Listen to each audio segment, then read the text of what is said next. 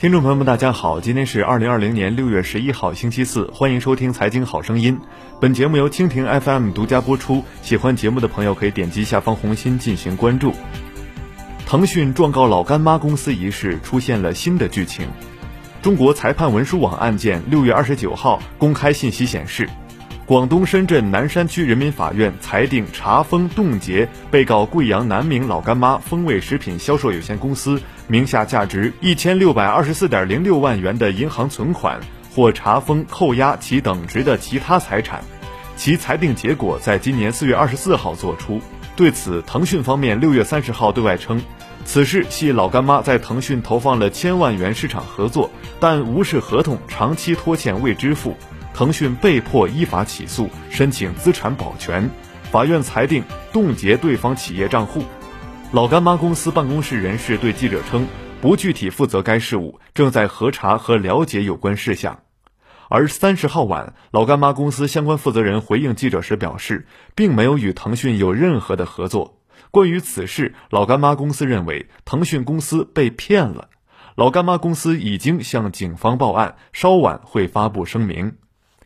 三十号晚间十九时许，对于公司方面所称系腾讯被骗了，对于老干妈的该说法，记者也联系了腾讯方面。公司相关人士称还需了解情况。三十号晚间二十点三十六分，老干妈发布声明称。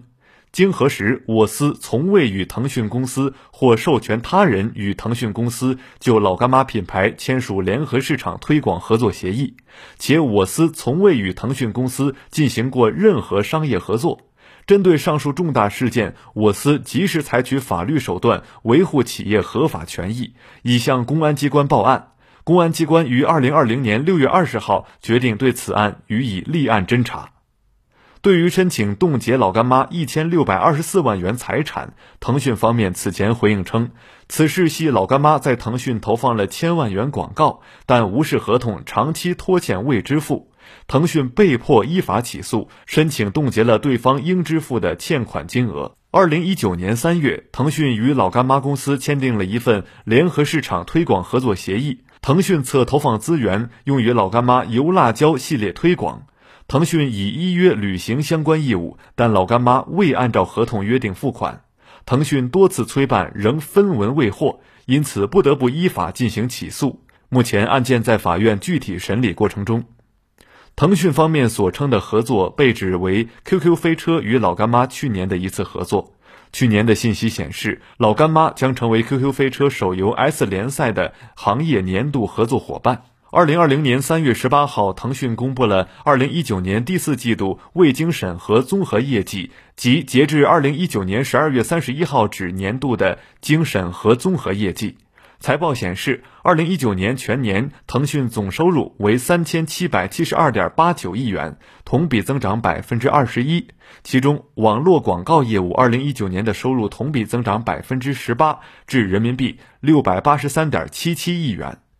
社交及其他广告收入增长百分之三十三，至人民币五百二十八点九七亿元。该项增长主要反映微信主要为微信朋友圈及微信小程序广告库存及曝光量的增加带来更多广告收入，以及移动广告联盟因流量及广告视频化增加带来的收入贡献。